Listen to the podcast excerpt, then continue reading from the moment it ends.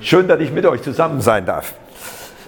Ich bin verheiratet, habe drei Kinder, vier Enkelkinder.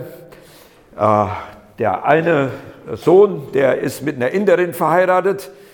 Äh, die älteste Tochter mit, einer, mit einem Engländer. Und die jüngste, das war dann so der große Schrei mit jemandem aus Oberfranken. Äh, insofern ist unsere Familie weit verstreut. Ich bin im Siegerland geboren, nur weil da einige so meine Sprachmarke noch so mitkriegen. Und bin seit ganz vielen Jahren in Berlin. Ich bin mal der Bundeswehr nach Berlin entflohen, weil da musste man nicht zum Bund. Und dann habe ich äh, dort ein Ingenieurstudium an der TU Berlin gemacht. Äh, ich bin Metallurger, also Eisenhüttenmann von Hause aus und äh, kam in die auslaufende Jesus People Zeit in Berlin hinein. Das hat mein ganzes Glaubensleben ein bisschen auf den Kopf gestellt und seit dieser Zeit habe ich immer einen Hang dafür mit Menschen, die am Rande der Gesellschaft sind, weil man hat mich dann zum Jugendleiter geschlagen und ich hatte 150 Drogenabhängige oder ehemalige Drogenabhängige in meiner Jugend und ich war der Einzige ohne Drogenerfahrung. Ich kannte nur Krombacher Pilz. und äh, mein Studium habe ich beendet in, äh, an der TU Berlin anschließend promoviert und äh, bin in die Industrie reingegangen, nebenbei als Jugendleiter gearbeitet, habe eine Forschung- und Entwicklungsabteilung äh, lange Zeit geleitet und mein Top-Projekt ist dann oben, da gebe ich immer mit an, die Außenhaut der Raumstation äh, der Europäer. Da habe ich eine Zeit lang mit der ESA zusammengearbeitet, bis Gott gesagt hat, aussteigen oder umsteigen. Aussteigen wäre ja schlecht, umsteigen. Und dann bin ich Pastor geworden. Und immer mit dem Hang, mit etwas komischen Leuten umzugehen. Jetzt nicht, weil ich jetzt hier bin mit euch, meine ich nicht, aber äh, so, wenn ihr nach Berlin kämt, wäre das so der, der Fall. Äh, wir sind in Berlin immer ein bisschen anders.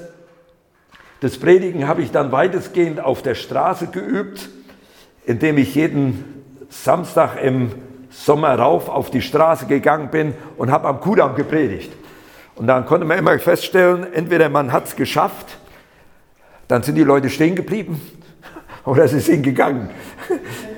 Also man konnte dann üben, wie kann ich Menschen erreichen mit dem Evangelium, mit der Güte Gottes. Ich hoffe jetzt nur, dass ich das nebenbei bei meinem Quatschen hier auch eingestellt kriege. Das ist immer so, da muss ich noch dran, damit meine Fernsteuerung funktioniert. Und dann hoffe ich, dass das jetzt gleich klappt. Ja, und in Berlin habe ich eine Zeit lang in einer sehr großen Gemeinde gearbeitet. Wir hatten über 1000 Gottesdienstbesucher und haben zwölf internationale Gemeinden gegründet, bis wir uns so gestritten haben, wie das manchmal bei den Frommen so ist. Und dann bin ich aufgestanden und bin gegangen und wollte aus Berlin raus. Und dann sagte Gott, nee, in Berlin bleiben. Und so bin ich dann in die Volksmission gekommen. Das war damals für mich äh, so ein kleiner Crash man kommt aus einer riesen Gemeinde, 1000, 1100 Leute im Gottesdienst jeden Sonntag.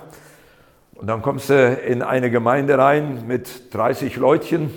Äh, da, wir hatten zwölf Angestellte, aber da gab es in der neuen Gemeinde noch nicht mal einen Bürostuhl. Äh, ich bin dann einen Moment gealtert, weil da war alles gut eingeteilt.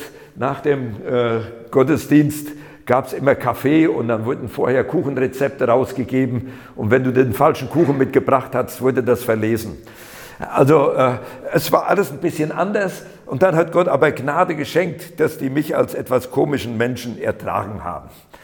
Äh, und wir konnten so anfangen, gemeinsam Gemeinde zu bauen. So, und jetzt habe ich genug über mich erzählt, jetzt gehen wir ins Wort Gottes rein. Mich könnt ihr vergessen, das Wort Gottes aber nicht, weil das bleibt. Die Schrift sagt, er ist ein ewiger Gott. Und was er sagt, hält er gewiss.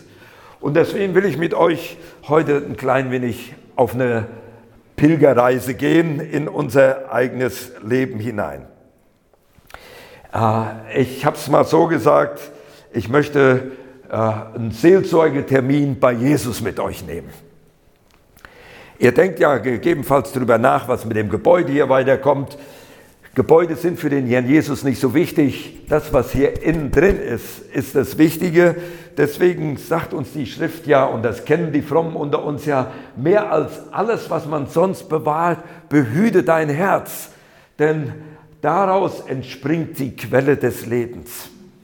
Wir können über alles Mögliche in unserem Leben nachdenken, wie gut unser Berufsleben sein sollte, wie gut unsere Familie da ist, ob wir Haus und Hof und Autos und alles haben. Die Bibel sagt, das ist alles vergänglich. Aber achte drauf, was mit deinem Herzen geschieht. Weil da kommt das Leben heraus, nicht für das Heute und Jetzt, sondern bis für die Ewigkeit hinein. Und da lasse ich das mal einen Moment noch pumpen, da seht ihr schon, das arbeitet richtig. Und das will ich mit euch geistlich sehen. Ich gehe mit euch in eine Vorsorgeuntersuchung. Wir Männer machen das ja nie, aber die Frauen, die gehen ja regelmäßig zur Voruntersuchung. Ich denke immer, ich bin so gesund, mir kann keiner was. Also ich gehe mal mit uns in eine Vorsorgeuntersuchung in die Bibel hinein. Ich gehe mit einem ganz bestimmten, bekannten Text mit uns durch. Ähm, weswegen nehme ich so einen Text für die Herzbearbeitung? Äh, in diesen Räumen hier, wenn die evangelische Kirche hier zusammenkommt, dann wird in der Regel auch das äh, Glaubensbekenntnis gesprochen. Und das Glaubensbekenntnis ist ganz gut, aber es hat einen riesen Makel. Nämlich das Leben vom Herrn Jesus kommt nie da drin vor. Er ist geboren von Jungfrau Maria, gestorben, gelitten unter Pontius Pilatus. Das, was dazwischen ist, wird ganz ausgeklammert. Und das ist sowas von wichtig, dass wir das für uns wissen, für unsere Herzgeschichte. Und deswegen habe ich so eine ganz spezielle Herzuntersuchung mit uns angegangen. Wir gucken uns das an. Äh, die setzt da ein, wo die Jünger gerade 70 hatte Jesus ausgesandt, die kamen gerade zurück und die sind wahrscheinlich gerade so in der Nachbesprechung. Und dann geschieht das Folgendes. Und siehe, ein Gesetzeslehrer stand auf und versuchte ihn und sprach, Lehrer, was muss ich getan haben, um das ewige Leben zu ererben? Das ist eine Frage, die 99 Prozent der Leute äh, in Deutschland nicht stellen. Die versuchen mit Nahrungsergänzungsmitteln, mit äh, viel Sport und so weiter, versuchen sie ihr Leben zu verlängern. Aber es gibt eine wissenschaftliche Untersuchung, wenn du ein gesundes Herz mit Gott in Verbindung hast, lebst du zehn Jahre länger als jeder, der Sport treibt, Nahrungsergänzungsmittel nimmt und noch alles Mögliche auf seine, äh, seine Ernährung achtet. Eine wissenschaftliche Studie von einem Heiden äh, gebracht, die Heidelberger Interventionsstudie. Das heißt, wenn du regelmäßig in den Gottesdienst kommst und hast Freude dran, hast du zehn Jahre höhere Lebenserwartung wie jeder andere Bundesbürger, der das nicht macht. Bist du ein neurotischer Christ, das nur am Rande, dann lebst du noch ein halbes Jahr weniger wie, wie, wie ein Kommunist oder ein Sozialist. oder ein Atheist. Also das so nur nebenbei. Ja, und der stellt die richtige Frage. Und er war ein Gesetzeslehrer. Gesetzeslehrer dürfte damals ziemlich jeder werden, der sich mit dem Wort Gottes auseinandersetzt. Und der war wirklich, äh, ich sag mal, mit Sicherheit bis unter die Haarwurzeln mit Bibelstellen aus dem alten Bund gefüllt. Vielleicht konnte der sogar Psalm 119 auswendig zitieren. Und den treibt es wirklich um, er wollte einmal wissen, wie kriege ich ewiges Leben und verpackt das und geht zu demjenigen, der diese Frage wirklich beantworten kann. Hier wird gesagt, er versuchte ihn, er wollte wahrscheinlich Jesus mal testen, ob man Jesus auf die Kanzel lassen darf. Und ihr kennt diese Geschichte, was dann passiert. Jesus, so in typischem jüdischen Stil, da hat man ja nie so von vorne äh, mit den Leuten referiert, sondern da wurde immer mit Frage und Antwort gespielt. Dann hat er wahrscheinlich gesagt, na, was meinst du, nu? Ja, so würde er sagen und dann musste der antworten. Mit Frage und Antwort wurde dort viel gearbeitet oder wird gearbeitet. Und er sprach zu ihm, was steht im Gesetz geschrieben, was liest du? Nu? Und dann musste der Gesetzeslehrer sein ganzes Bibelwissen rausholen und zitiert aus 5. Mose 5, Vers 6. Du sollst den Herrn, deinen Gott lieben aus deinem ganzen Herzen und mit deiner ganzen Seele und mit deiner ganzen Kraft und mit deinem ganzen Verstand und deinen Nächsten wie dich selbst. Wow, was eine Antwort. Eine ganz einfache To-Do-Anweisung. Was musst du tun, um ewiges Leben zu haben? Mach das. Und genau das sagt Jesus, Mann, du hast richtig geantwortet. Tu dies und du wirst leben. Bis dahin kennen wir die Geschichte relativ gut und da sind wir sehr gut unterwegs. Aber jetzt kommt er natürlich auf die Idee und sagt, das ist ja gar nicht so einfach. Wer ist denn dann mein Nächster? Die Frommen unter uns kennen die Geschichte, die jetzt kommt. Aber ich will die ein bisschen noch für uns auslegen, weil wir sind in der Herzoperation. Was hat das mit mir zu tun? Und dann fängt Jesus an, was zu erzählen, was typisch Jesus ist. Der schafft mit ganz wenigen Worten seine Zuhörer in eine Lebenswirklichkeit hineinzuziehen, die ihnen wirklich bekannt war. Alle diese Gleichnisse, die Jesus erzählt und alle Geschichten, die haben einen sehr realistischen Lebenshorizont. Und hier hat er den äh, Gesetzeslehrer da und geht mit ihm auf den Weg von Jerusalem nach Jericho. Das kannte damals jeder. Und die Gesetzeslehrer und die Priester und Leviten, die waren ja bei Geburt schon von Gott berufen, diesen Dienst zu tun. Und die wurden ausgelost, dass sie einmal im Jahr in Jerusalem Dienst tut, äh, getan haben. Und der Weg in Jericho, da wohnten die, weil das war das Klima wesentlich angenehmer wie im rauen Jerusalem. So, und da sagt er, Jesus, jetzt nimmt er den mit, den Gesetzeslehrer, und sagt, da ging jemand, ein Mensch, von Jerusalem hinab nach Jericho und fiel unter die Räuber und die zogen ihn aus und schlugen ihn und machten sich davon und ließen ihn halbtot liegen. Diese Geschichte erzählt der Herr Jesus aus der, aus der Sicht desjenigen, der unter die Räuber gefallen ist, weil nur der konnte wissen, dass die anderen sich dünne gemacht haben. Und er wusste auch sehr genau, es muss ein Mann gewesen sein, weil eine Frau hätte diese Strecke nie alleine gegangen. Und er sagt, diese, diese Strecke ist extrem gefährlich, sind 27 Kilometer extrem schmaler Weg entlang von ganz vielen Höhlen, wo die ganzen Banditen drin hausten. Das haben selbst die Römer in der damaligen Zeit nicht geschafft, diese Wegstrecke zu begradigen. Weil immer, wenn die dann mit ihrer Armee kamen, haben sich zwei von den Gangstern vor die Höhle gestellt und dann konnten die noch so vielen mit einer Kohorte kommen. Zwei Leute reichten aus, um die Höhle zu verteidigen. Also das war rechtsfreier Raum. Das war wie nachts durch so hoch gehen. In Schlimmding. Da machten die sich hin und das erzählte Herr Jesus. Jeder wusste, wer alleine dahergeht, der ist potenziell gefährdet, dass er einen auf Nuschel kriegt. So nimmt der Herr Jesus den mit. Also etwa 1000 Meter Höhenunterschied muss man äh, gehen und man kann heute diesen Weg noch pilgern. Aber heute soll er relativ sicher sein, habe ich mir sagen lassen. Und jetzt geht der Herr Jesus weiter und nimmt diesen Mann an seine Hand und er nimmt mich an der Hand, der ich ja meine, ich bin ein guter Bibellehrer, ich weiß, was in der Schrift steht, ich habe regelmäßig von Kindesbeinen an gelesen, bin ja in der Gemeinschaftsbewegung groß geworden. Da mussten wir jeden Tag mindestens ein Kapitel gelesen haben. Jetzt sagt er, jetzt ging aber ein Priester dieselbe Straße hinab und auch ein Levit an der gleichen Stelle vorüber. Die hatten gerade ihren Dienst im Tempel getan und die gingen jetzt nach Hause. Und jetzt müsst ihr darauf ach geben, das steht da nicht so, das muss man ein bisschen genauer wissen. Äh, die hatten ein priesterliches und Levitengewand. Das war sicher, wenn man die gekidnappt hätte und ausgezogen hätte, ein Priestergewand und Levitengewand äh, kannst du am Schwarzmarkt nicht verticken. Die waren also relativ sicher. Das Zweite, als die vorbeigingen und den Menschen dann da liegen sahen, wussten sie, wenn sie den jetzt anfassen, dann sind sie für eine ganze Zeit lang unrein. Überlegt ihr mal, da kommt ein Priester vom Dienst nach Hause und sein priesterliches Gewand ist mit Blut verschmiert. Der war unrein. Das, das ging gar nicht. Der hatte also das Gesetz auf seiner Seite, dass er vorbeigegangen ist. Das war nicht nur einfach so und sagte, das geht mich nichts an. Aber der Weg war so schmal, man konnte einfach nicht dran vorbeigehen. Äh, und natürlich äh, war ja keiner da. Wenn man vorbeigeht, war es nicht so schlimm. Und hier kommt mein erster Teil für die Herzoperation bei uns.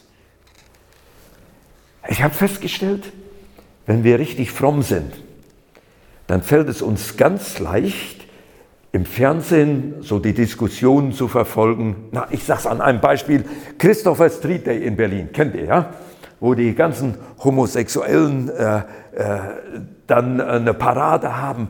Wenn du mal da gewesen bist, danach sieht die Straße aus wie nach, äh, nach einer Flutkatastrophe, so kaputt und alles äh, voll Müll. Und dann sehen wir bei uns in der Gemeinde, wenn wir richtig fromm groß sind, oh, das ist wie Sodom und Gomorra. So was Schlimmes. Aber es ist interessant, wenn immer der Christopher Street da läuft, dann mache ich mich auf und dann gehe ich mit. Dann bin ich mitten unter den Leuten, weil ich denke, ich brauche wieder das Erbarmen. Und selbst wenn mich dann Gemeindemitglied sieht und sagt, bist du homosexuell, dann dürftest du bei uns nicht mehr sein. Ja, da, da spielt man ja mit seinem, ja. Das ist die, die Frage, wie urteilen wir? Oder wie ich in die kleine Gemeinde bei uns kam, der Raum war nicht viel größer wie hier. Mein erster Dienst war, den Raum mit zu renovieren. Und in Kreuzberg, wo ich war, habe ich einen Obdachlosengottesdienst einmal in der Woche gehabt. Da kamen bis zu 250 zum morgens zum Gottesdienst. Wir mussten dann nachher Sprays ausprobieren, um die Läuse wieder von den Stühlen zu töten. Während meiner Predigt fällt dann einer ins Delirium und man musste dann während der Predigt die Messer zwischen die Zähne schieben, damit er sich die Zunge nicht abbeißt. Und unter anderem kamen da auch immer Hunde mit rein.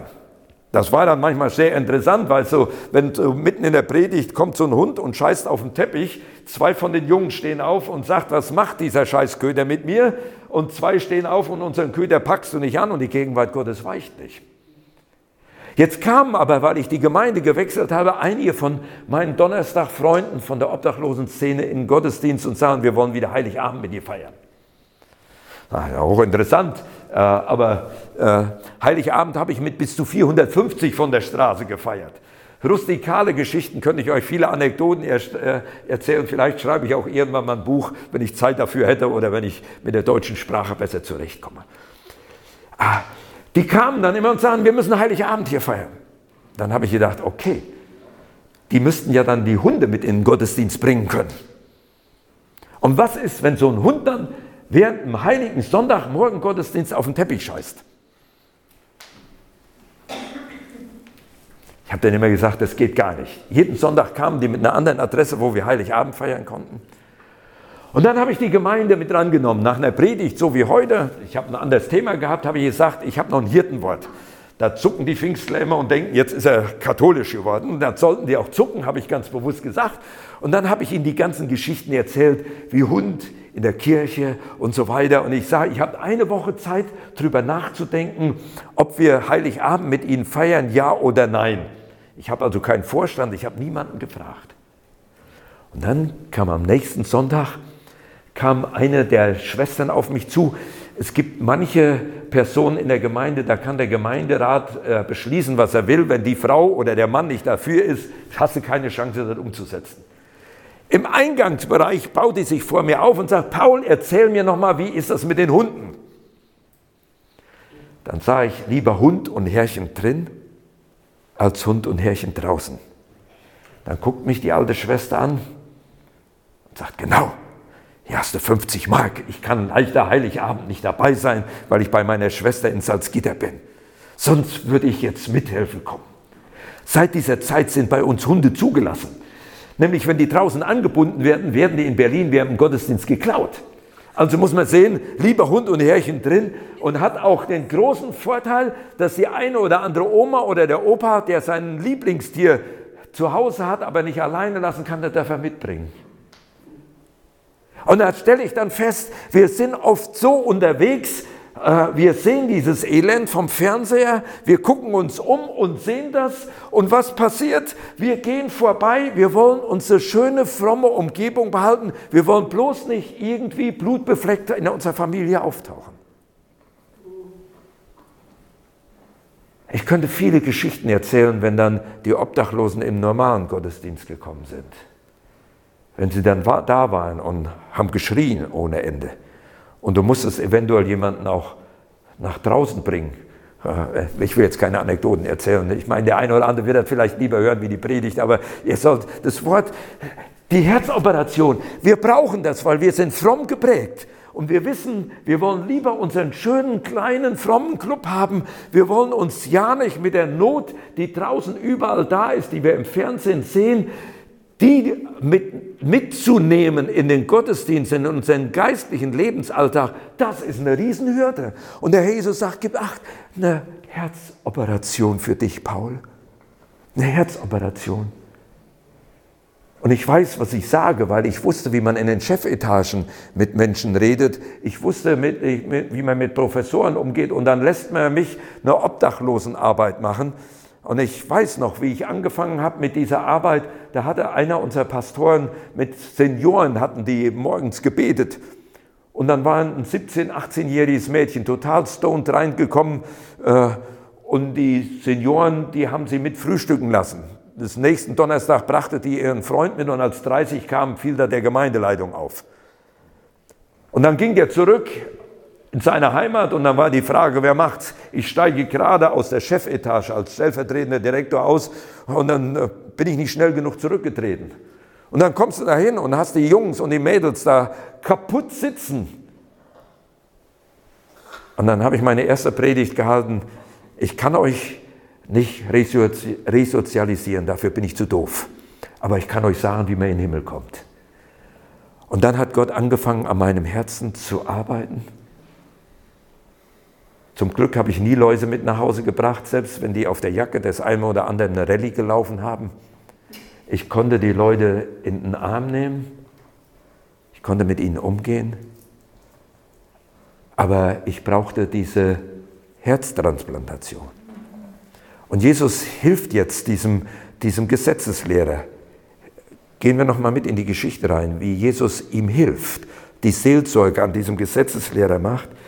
Er sagt, dann kam ein Samariter, ein Samaritaner vorbei.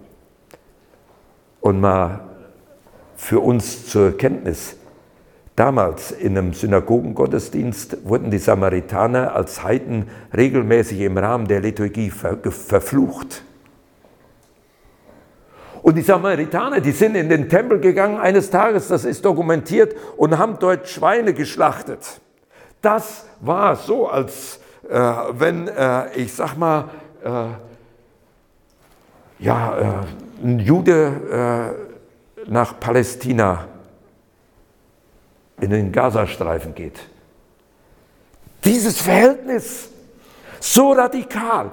Das stellte Herr Jesus vor. Da kam einer vorbei, das war ein absoluter Heide, der war nichts.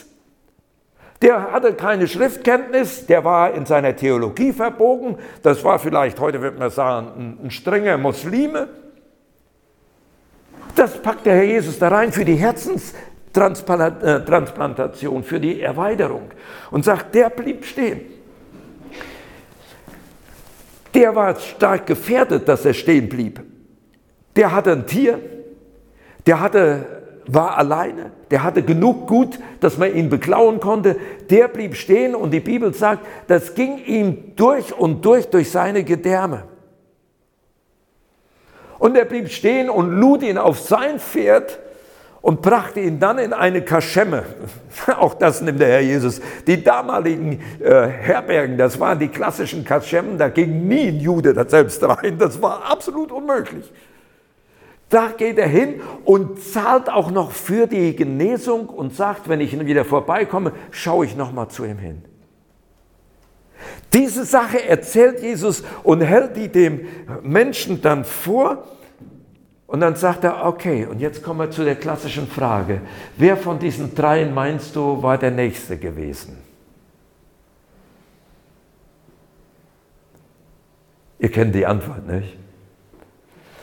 Aber das ist die Herausforderung, die Jesus Christus an die Christen, an die Gemeinden stellt und sagt, wenn wir nicht bereit sind, eine Herztransplantation, eine Herzerweiterung zu haben, ist unser Gemeindeleben nur ein frommer Club.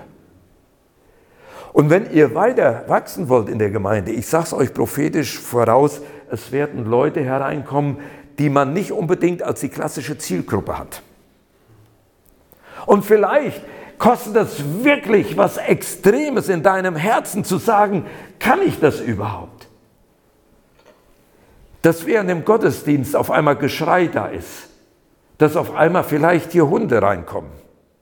Nicht, weil ich das gesagt habe, sondern weil ihr sagt, okay, lieber Hund und Herrchen drin als Hund und Herrchen draußen, dass wir nochmal unsere Theologie überdenken, das meint der Herr Jesus. Und selbst wenn ein Muslim hier sitzt, dann muss ich den nicht sofort mit allem bekehren, sondern dann muss ich ihn erstmal mit der ganzen Barmherzigkeit, die Gott gibt, ihm begegnen. Weil wenn ich nicht hinsehe auf die Not und mein Herz berühren lasse, kannst du jeden Gottesdienst vergessen. Und Gemeindewachstum fängt immer mit einer Herzensangelegenheit, nicht mit einem Gemeindeprogramm an. Dass ich wieder anfange, meinen Nächsten zu sehen. Und ich habe das mal so mit einigen Worten zusammengefasst. Nächstenliebe ist, wenn du dich noch berühren lassen kannst, dass es selbst deine Eingeweide berührt.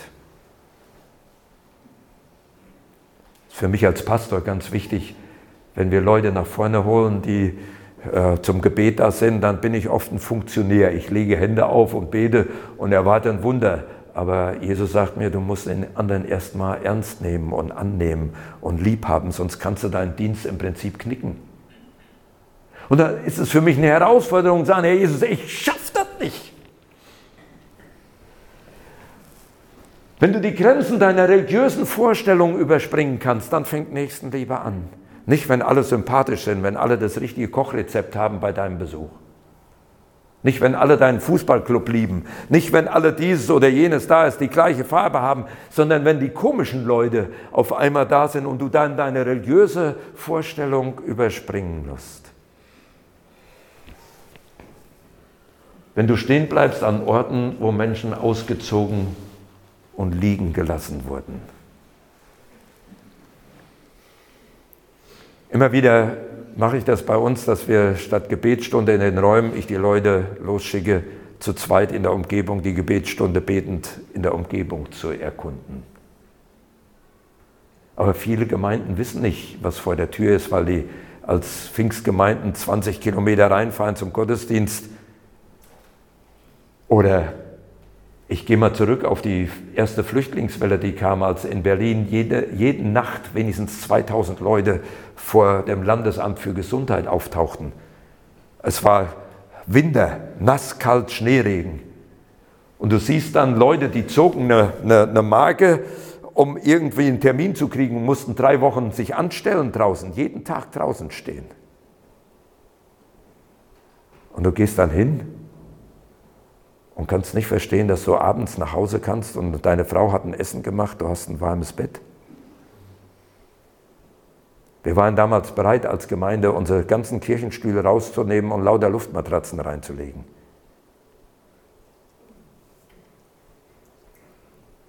Hat der Staat nicht gemacht, weil wir keine 500 Plätze anbieten konnten. Und dann war einer, der bei uns die äh, Kinderdienste leitete, der sagte, das geht gar nicht, das, äh, wir wechseln die Gemeinde. Und dann habe ich gesagt, ich möchte dich mal mitnehmen. Und dann bin ich mit äh, einer Kiste mit Mandarinen, mit Apfelsinen, mit Essen abends spät mit ihm rausgegangen und haben unsere Kisten verteilt, dann wieder eingestiegen. Und am nächsten Tag ist er alleine hingegangen. Er ist zum Haus des Elends gegangen und dann kam er zurück und sagt, du hast recht, Paul, hier müssen wir was tun. Inzwischen ist daraus eine arabische Gemeinde entstanden, die bei uns ist. Wir sind durch Kirchenasyl gegangen, wir haben alles Mögliche auf den Kopf gestellt, um Dinge zu bewegen, äh, um Menschen zu dienen. Und jetzt gerade mit der zweiten Flüchtlingswelle auch nochmal, da kamen scheinbar für uns näher stehende Leute, äh, messianische Juden, haben wir 24 in unserem Gebäude aufgenommen. Die haben samstags in der Unterkirche Schabbat gefeiert und oben hat die arabische Gruppe zur gleichen Zeit ihren Gottesdienst gefeiert. Das ist bei Jesus möglich. Aber es fängt damit an, dass wir anfangen, an die Hecken und Zäune wieder zu gehen und dass es uns wieder berühren kann. Nicht, dass ich sagen kann, der Staat müsste mal kommen oder welches Programm machen wir, sondern dass es mich berührt. Ich mache euch Mut, wenn ihr irgendwo bei den Kaufhäusern jemanden stehen seht, der äh, eventuell einen Euro haben will. Dann fragst du dich immer, gebe ich ihm Euro, würde er nachher sich da einen Alk dafür kaufen, ja oder nein, das kenne ich bei den Frommen. Aber manchmal wäre es vielleicht äh, gut, stehen zu bleiben und sagen, hey, ich könnte dir einen Euro geben, aber ich habe so Angst, du verzockst denn irgendwie, aber wie heißt denn denn? Sag mir mal deinen Namen, lass uns mal miteinander reden. Und jedes Mal, wenn du kommst, dann sag ich so, ach, Knut Wuchtig, du bist ja wieder da. Hey, ist ja echt cool, dich zu sehen. Na? Komm, ich gebe dir mal ein Würstchen aus. Verstehst du? du? Du schaffst eine Beziehung, damit fängt es an. Und dann habe ich noch wenn, wenn, wenn, wenn. Darf ich noch einen zweiten Teil hinterherhängen? Das ist jetzt unser, äh, ich meine, wenn du jetzt langsam umkippst und schläfst, dann erzähle ich mal einen Witz. Aber in der Regel wollen die Leute dann nachher den Witz wissen, wenn, ich, wenn der Gottesdienst vor allem, weil sie sich nicht schnell. Es hat eine andere Sache, die für mich ganz wichtig ist. Was ist, wenn du derjenige bist, der unter die Räuber gefallen ist. Auch das ist in dieser Geschichte drin. Und hier gucke ich in unsere Gemeinden rein. Wenn du Lieblosigkeit studieren willst, dann geh in sehr enge Gemeinschaften. Da fliegt eine Ehe auseinander und die Leute sind ewig stigmatisiert. Da hat jemand, äh, ich sag mal, äh, einen, äh, einen komischen Lebenswandel, was nicht so ganz ins, ins Setting passt. Und er ist stigmatisiert. Und wir haken sofort ab und die Person ist dann oft wie unter die Räuber gefallen, wird ausgezogen, manchmal sogar vor der ganzen Gemeinde. Was für eine Tragik an manchen Stellen. Dann bist du wie unter die Räuber gefallen. Und dann könntest du natürlich sagen, du kennst meine Geschichte nicht, meinen Hintergrund, meine Familie, du kennst die Situation nicht. Das wird ja in der Regel nicht äh, recherchiert. Aber wenn wir als Gemeinde unterwegs sind und haben ein weites Herz, was Jesus, dann tragen wir das mit. Aber die Barmherzigkeit Gottes, die Barmherzigkeit Gottes, die heilt. Ich habe vorhin ja gesagt, ich gehe durch eine Gemeinde durch, mit über 1000 Gottesdienstbesuchern, eine der Vorzeigegemeinden in Deutschland. Und fünf Jahre lang wird sich gestritten und trotz Beratung haben wir es nicht geschafft. Und was dort an schlimmen Sachen über dich ausgegossen werden während dieser Zeit. Meine Kinder durften nicht mehr in der Jugend sein. Meine Tochter, die musste später sogar psychologische Unterstützung kriegen.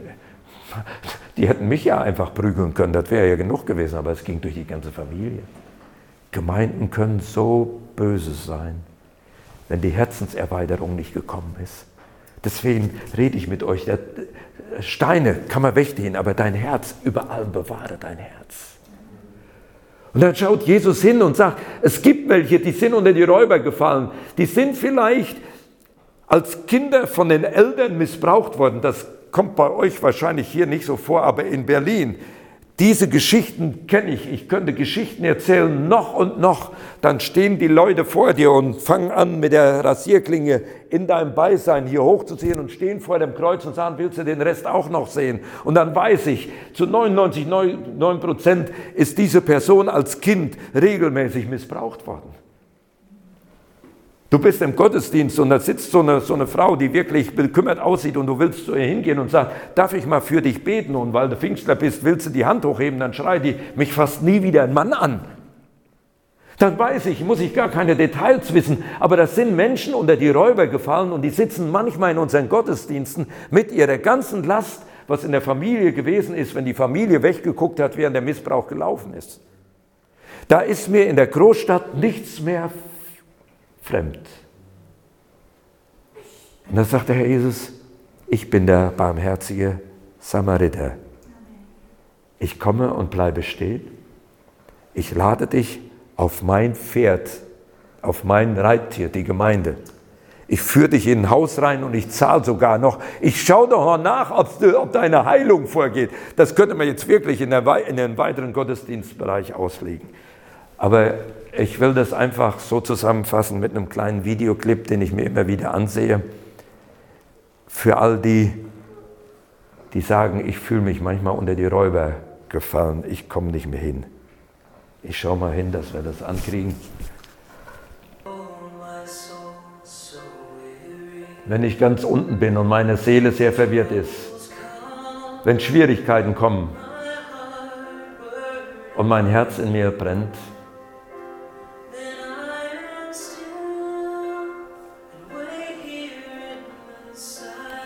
dann werde ich still, bis du kommst und sitzt eine Zeit mit mir. Du hobst mich auf, dass ich selbst auf Berge stehen kann. Du hobst mich auf,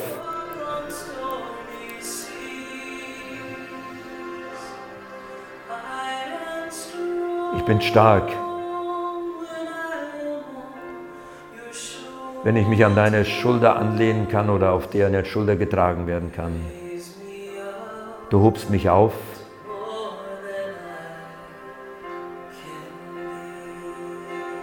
obwohl ich es nicht verdient hätte.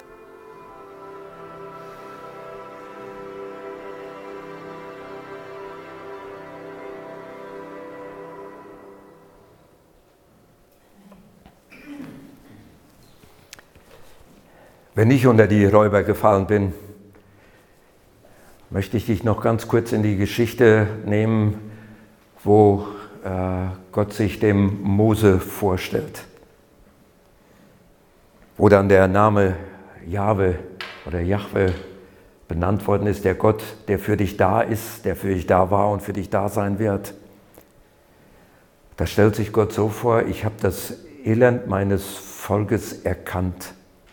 Und dieses erkannt, da steht ja da. Das ist das gleiche wie Adam erkannte Eva. Dann sagt dir Gott heute, ich habe dich in deinem Elend erkannt, ich bin eins mit dir geworden, ein Fleisch mit dir geworden.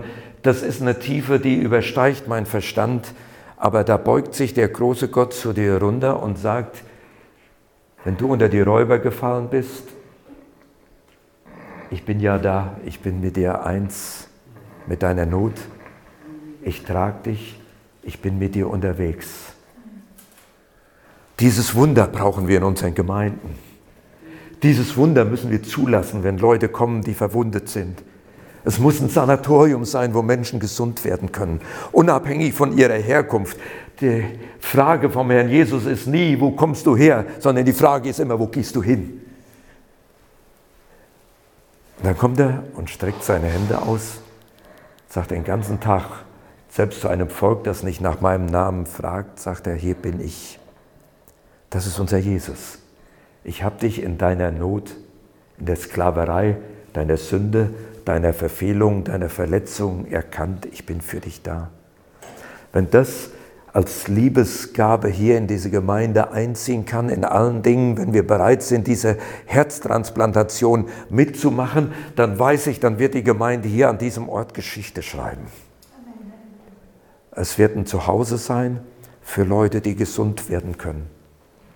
Und bitte achte darauf, was in deinem Herzen geschieht, wenn die ersten komischen Leute hier reinkommen. Niemand ist komisch bei Gott, sondern jeder ist geliebt bei Gott.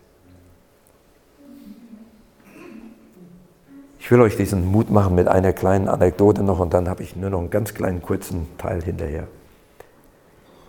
In einer der obdachlosen Gottesdienste kam eine Frau rein, die setzte sich immer hin und hat immer nur geschrien. Die mussten wir also direkt, wenn du anfangen wolltest zu predigen, musste jemand, der schon eine Tasse Kaffee hingebracht haben und so weiter. Ja. Und dann nach zwei, drei Mal hat sie sich so beruhigt, dass sie wenigstens im Gottesdienst da war und dann hat sie ständig äh, vor unserer Kirche war der U-Bahn-Eingang und da gab es einen Blumenstand. Da hat sie immer einen Strauß Blumen geklaut und mir die Blumen gebracht. Die haben wir dann immer gemeinsam zum Altar gebracht eingepackt, wie sie waren. Wir haben sie dem Herrn Jesus geschenkt und nach dem Gottesdienst habe ich die wieder zum Blumenstand zurückgetragen. Und diese Frau fing langsam an und sagte, äh, ich möchte von dir beerdigt werden. Ja, sage ich, mache ich schon. Dann kam sie eine Zeit lang, wurde immer nur auf dem Rollstuhl reingefahren von jemandem, der die 25 Kilometer durch Berlin mit U-Bahn, mit öffentlichen Mitteln geschoben hat, einer der Obdachlosen. Es gab erbärmliche Szenen nach dem Gottesdienst, wenn sie draußen hinter dem Busch abgehalten werden musste. die, diese Szenen werde ich nie vergessen. Dann kam die Beerdigung und dann dieser Mann, der sie immer geschoben hat, sagte, Paul, du musst mich auch beerdigen. Sag, klar, mache ich schon. Und du musst auch mein Lied spielen. Ich habe immer noch so ein bisschen Trompete, weil ich im Posaunenchor groß geworden bin. Ich darf immer noch im Lobpreis mitspielen. Ich spiele dann immer Amazing Grace mit ihnen, welch wunderbare Gnade. Das war unser Lied. Und dann eines Tages kommt er nicht mehr und dann geht es hin und her. Meine Senioren, die mit mir im Dienst waren, die sind dann schließlich nach Spandau gefahren und dann stellen die fest, da riecht es schon aus der Wohnung raus. Die holen die Feuerwehr, lassen aufbrechen. Das war schon schlimm. Die eine Hälfte war schon verfault, die andere Hälfte lebte noch. Er wurde ins Krankenhaus gebracht und die Besenkammer ge geschoben, damit er dort sterben konnte. Man hatte keine Hoffnung mehr für ihn.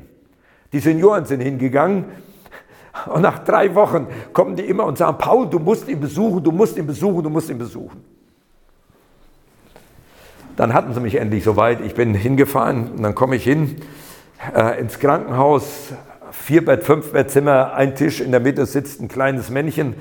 Ich gehe hin und sage, ich möchte gerne zu Herrn so und so. Ah, Paul, da bist du ja.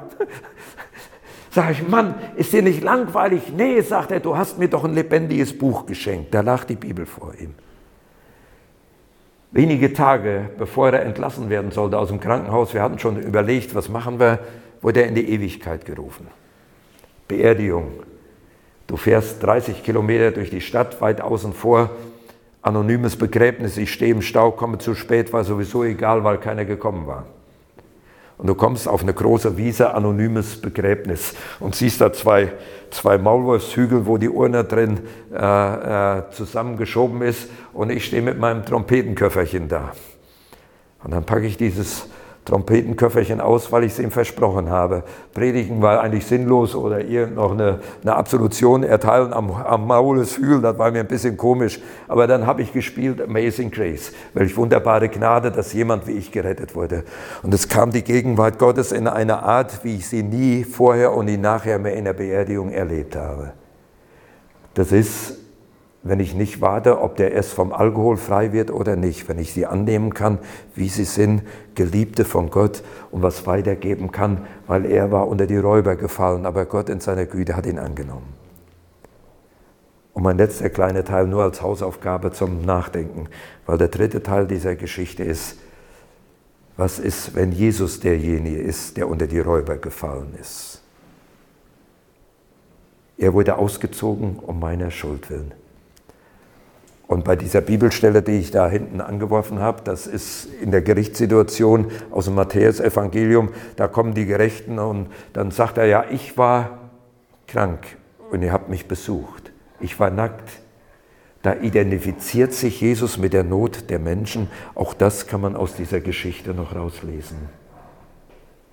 Aber über allem wünsche ich euch und wie ich in der Vorbereitung war, da habe ich gesagt, Herr Jesus, auch für mich, ich brauche wieder einen Herzenstest. Ich brauche diese Erweiterung, damit ich die Menschen wieder lieben kann, unabhängig von ihrer Herkunft, von ihrer Geschichte, weil sie Geliebte sind von dir. Und das würde ich gerne mit euch zusammen beten. Und wenn ich mich zum Fürsprecher mache, dann ist es ein halbes Egoistengebet, Gebet, weil ich sage, Herr Jesus, ich brauche deine Gnade. Ich mache es in der Regel so, dass ich sage, Herr Jesus, ich gucke in meine leeren Hände. Wenn ich meinen fiesen Charakter sehe, dann schaffe ich das alleine nicht. Aber wenn du mir Gnade gibst, dann leg mir deine Erbarmung in die Hände, dass ich die Menschen wieder sehen kann mit deinen Augen, dass ich sie lieben kann, dass es mir noch wieder nahe geht und ich nicht sozialmäßig nur unterwegs bin. Ich möchte sie lieb haben. So bete ich, Herr Jesus, für mich und für die Gemeinde hier, dass du uns die leeren Hände füllst, dass wir mit Großzügigkeit deine Liebe weiterreichen können. Durch unser Reden, durch unser Denken und unser Tun. Ich bete, dass du mich, dass du uns korrigierst, wo immer das notwendig ist. Dass deine heilende Gnade hier in diesen Räumen fließen und durchgehen kann. Verzeih uns, wo wir Menschen verachtet haben, wo wir als Gesetzestäter unterwegs waren. Hilf uns, dass es uns wieder nachgeht. Hilf mir, dass ich mit deiner Liebe fließen kann. Amen.